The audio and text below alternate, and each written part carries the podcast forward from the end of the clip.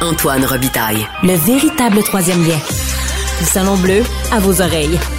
Et tout ça sans utilisation des fonds publics.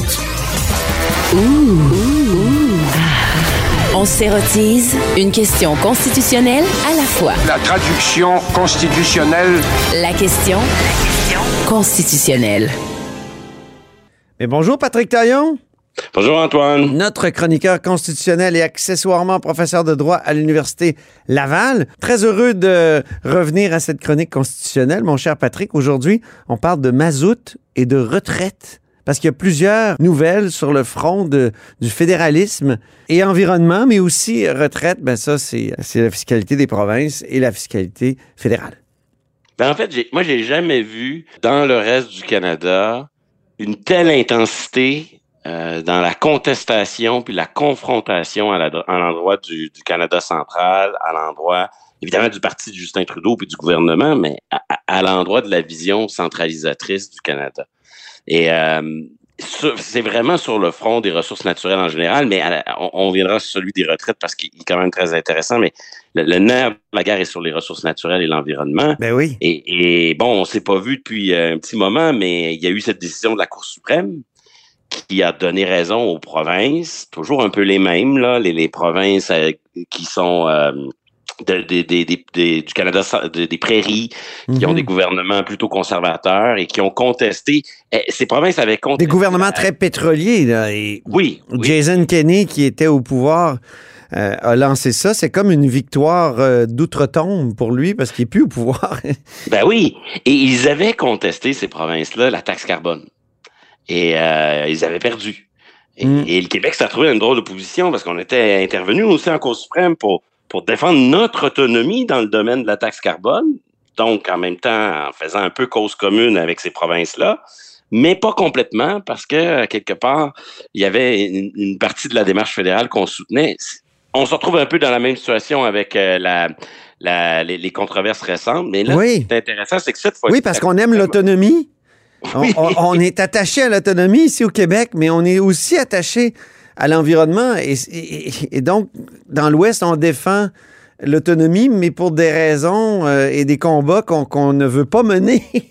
oui, il faudrait peut-être apprendre par moment à, dire au nom du principe qui est l'autonomie, nous pouvons être en accord par moment avec la démarche de nos amis infréquentables de certaines provinces, mais sur le fond des choses, nous avons une vision radicalement euh, différente. N'empêche que la Cour suprême, contrairement au dossier euh, taxe carbone, elle a donné raison aux provinces, ce qui, euh, on n'a pas beaucoup de temps pour entrer dans les détails, mais sur le plan de la gouvernance environnementale, va rendre aussi les choses quand même assez compliquées. Oui, c'est l'évaluation là, qui est environnementale. Ben donc, avant qu'un projet soit lancé, il y a une évaluation donc fédérale et qui précède souvent l'évaluation des provinces. Et, sans, entrer dans le détail, là, euh, le fédéral euh, avait une position euh, très centralisatrice du type dès, que je finance, dès qu'il y a une espèce de, menacée, ben, ça me concerne. Dès qu'il y a un truc qui touche à ma compétence, et plus encore, dès que je m'implique dans le dossier, dès que les intérêts du Canada sont en jeu.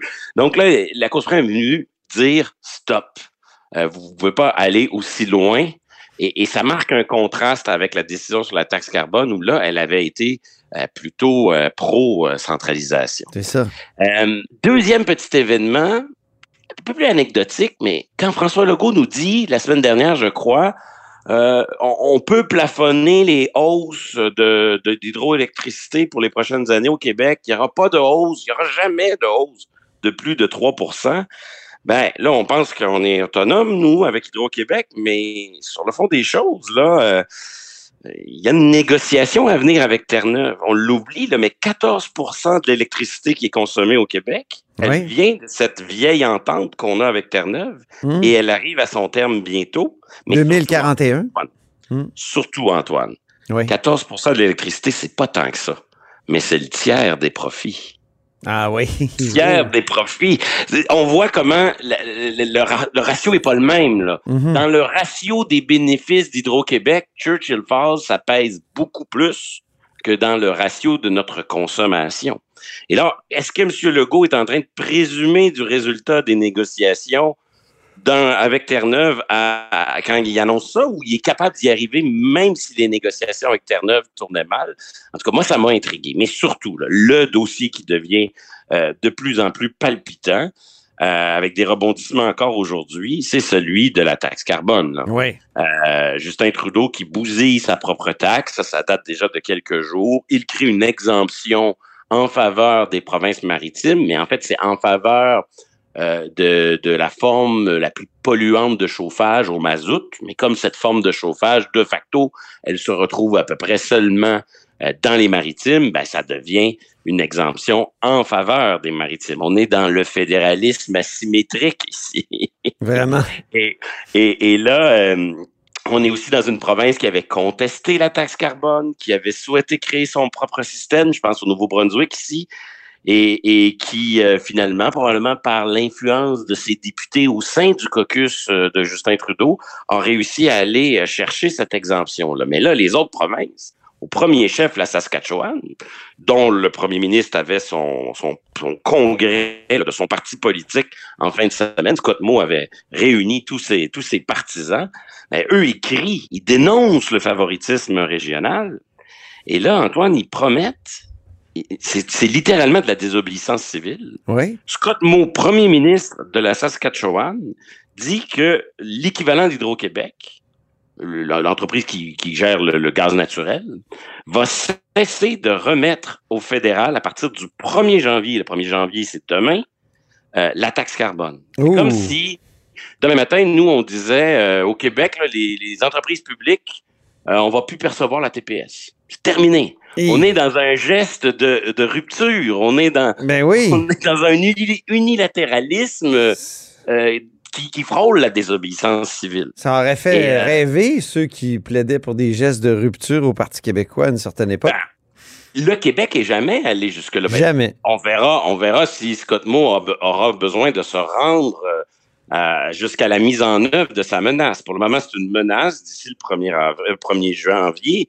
Et, euh, et c'est fascinant parce que euh, la Saskatchewan s'est dotée d'une loi semblable à celle de l'Alberta. Hein. Il y a une ouais. loi sur la souveraineté de l'Alberta. Il y a un Saskatchewan First Act qui a été adopté l'an passé. Ouais. C'est drôle parce que dans cette loi-là, ils imitent un peu la démarche de la CAQ en venant écrire, réécrire un peu euh, jouer dans le Google Doc oui. de la Constitution de 1867 pour venir un peu bomber le torse puis dire les ressources naturelles, c'est notre affaire. Mais il imite aussi l'Alberta pour dire quand les fédéraux adoptent des mesures qui sont contraires à nos intérêts, il doit y avoir une évaluation de ces initiatives fédérales puis un plan d'action pour lutter contre ces mesures-là doit être élaboré par le gouvernement. Et là, l'annonce de, de Scott Moe, c'est un peu ça. C'est un peu, il y a une taxe qui est contraire à nos intérêts, et là, on met en œuvre une stratégie de désobéissance civile pour, euh, pour euh, faire fi de cette politique fédérale.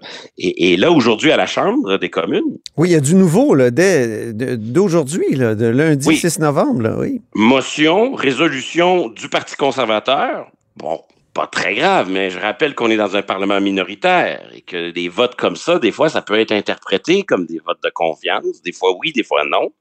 Alors, euh, Pierre Poilievre avait un projet de déposer une motion pour dire que la Chambre des communes se prononce pour que l'exemption sur le mazout, donc l'exemption pour les maritimes, devienne une exemption pour tous les sources de chauffage. D'un océan à l'autre? D'un océan à l'autre. Et donc, pour donner euh, raison, à, pour donner suite à la demande de Scott Moe. Et là, attention, les néo-démocrates, le, le, le, le, vernis, le, le, le, vernis écologiste des, hommes, des, euh, des néo-démocrates en a pris tout un coup. Oui. Euh, au nom de la lutte contre l'inflation et la vie chère, les néo-démocrates veulent appuyer, ont annoncé qu'ils appuyaient la, la, la, résolution du Parti euh, conservateur. Donc là, l'impression se tourne vers le bloc. Dans les dernières dépêches, le bloc annonce, annonce son intention de voter contre la motion. Mm -hmm. Donc, Donc d'être euh, plus environnementaliste que, que les néo-démocrates. Ouais. Oui. Et, euh, et, il y a quelque chose d'un peu absurde dans tout ça, hein? parce qu'on parle toujours d'une taxe qui s'applique pas au Québec. Ben oui. Le Québec a exercé son droit de retrait avec compensation. -hmm. Et donc, on a un bloc qui sauve la peau de Justin Trudeau sur une taxe qui s'applique pas chez nous, Euh, et sur une motion qui est probablement pas une histoire de confiance, à moins que les libéraux décident d'en faire une histoire de confiance. Ou en tout cas, ça pourrait certainement devenir une mesure budgétaire si la motion était éventuellement transformée en projet de loi. Mais pour le moment, ce n'est qu'une motion. On ne change pas les finances du gouvernement euh, canadien. Mhm. bref, il faudra voir le reste de la semaine. Mais là, on a une belle illustration parce que le bloc, là, euh, euh, qu'on vote pour, qu'on vote contre, c'est un peu le, le, syndicat qui parle au nom du Québec à la Chambre des communes. Là. Ben oui. Puis quand il parle, il représente un peu tous les partis représentés à l'Assemblée nationale. Et, et, son ambiguïté ici, elle reflète très, très bien l'ambiguïté des nationalistes québécois, des autonomistes québécois et des souverainistes québécois à l'endroit de cette rébellion conservatrice qui existe dans l'Ouest. Euh, notre difficulté à à, à, à, faire cause commune avec eux, parce que oui, à quelque part, ce sont des gens qui défendent des politiques infréquentables sur les armes à feu, sur l'environnement, sur toutes sortes de sujets, mais en même temps, c'est eux qui sont à l'avant-garde du combat pour l'autonomie. C'est ça. Et, et, on se retrouve dans une situation assez euh, difficile. Je ne sais pas s'il nous reste euh, du temps, Antoine, mais et, je voulais faire un lien avec la question du droit de retrait, mais peut-être que... Une minute et demie sur l'Alberta qui veut sortir du régime de pension du Canada pour se donner un régime euh, comme celui du Québec. Ben, c'est ça. Je, je, en une minute, puis on y reviendra dans les prochaines semaines parce que ça va devenir un sujet, mais on le voit, nous, on a exercé un droit de retrait en quelque sorte sur la taxe carbone. Mais ouais. c'est parce qu'on était là avant le fédéral. Le fédéral était obligé de composer avec nous. Moi, ma thèse sur le sujet, c'est que ça n'existe pas véritablement de droit de retrait. Il faut le quémander. Et à chaque fois, il faut le supplier puis se mettre à genoux. C'est pas un Là, droit. Ouais. Avec les retraites, c'est que l'Alberta dit, en, dans les années 60, Jean Lesage, avec un certain conseiller qui s'appelait Claude Morin, mais ça aussi, on en reparlera bientôt. J'ai commencé à, à, visionner cet excellent documentaire. Claude Morin, un jeu dangereux à vrai, mesdames Exactement. et messieurs. Exactement. Et, donc, dans ces années où Jean Lesage négocie avec Lester B. Pearson un droit de retrait sur le régime de, de pension du Canada. Euh, nous, on sort de ce régime-là et c'est établi que les provinces sont pas obligées d'embarquer dans ce régime de pension. Hmm. Aujourd'hui, 60 ans plus tard, une province, l'Alberta, dit Moi, j'ai le droit de sortir de cette affaire-là, je veux faire comme le Québec. Mais là, on a une belle preuve que, un, ils ont le droit en théorie, mais qu'en pratique, ça va être drôlement compliqué. Déjà sur le plan de la négociation de l'argent qui est dans la caisse. Ça ressemble, ça a déjà l'air plus compliqué que négocier la dette euh, d'un Québec souverain. Oh. Euh, ben, écoute, la, la, base de calcul, c'est quoi? Parce qu'à quelque part, là, ouais. le nationalisme albertain qui se manifeste à travers ce dossier des retraites, c'est un nationalisme de riches, de, de, ceux qui sont tannés de payer pour les autres. C'est comme Et les donc, séparatistes en Lombardie, en, en, Italie.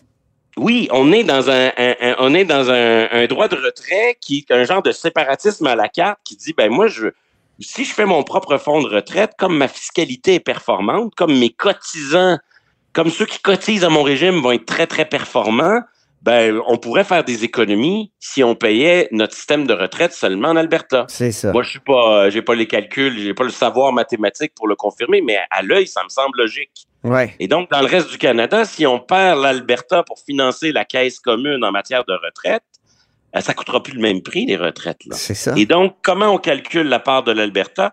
Je m'arrête ici parce que, d'après moi, on va en reparler encore dans quelques semaines et dans quelques mois. On aime ça, les sujets récurrents dans ta chronique constitutionnelle. Merci beaucoup, Patrick Taillon. Au plaisir, Antoine. On se reparle la semaine prochaine. Je rappelle que Patrick Taillon est notre chroniqueur constitutionnel et accessoirement professeur à l'Université Laval en droit. Et c'est ainsi que se termine La Haut sur la Colline en ce lundi. Merci beaucoup d'avoir été des nôtres. N'hésitez surtout pas à diffuser vos segments préférés sur vos réseaux. Ça, c'est la fonction partage, mais ça peut être aussi le bouche à oreille. Et je vous dis euh, à demain. Cube Radio.